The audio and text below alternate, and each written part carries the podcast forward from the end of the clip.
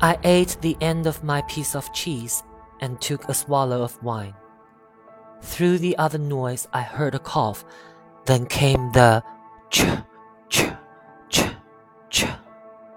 Then there was a flash, as when a blast furnace door is swung open, and a roar that started white and went red and on and on in the rushing wind. I tried to breathe, but my breath would not come, and I felt myself rush bodily out of myself, and out and out and out, and all the time bodily in the wind.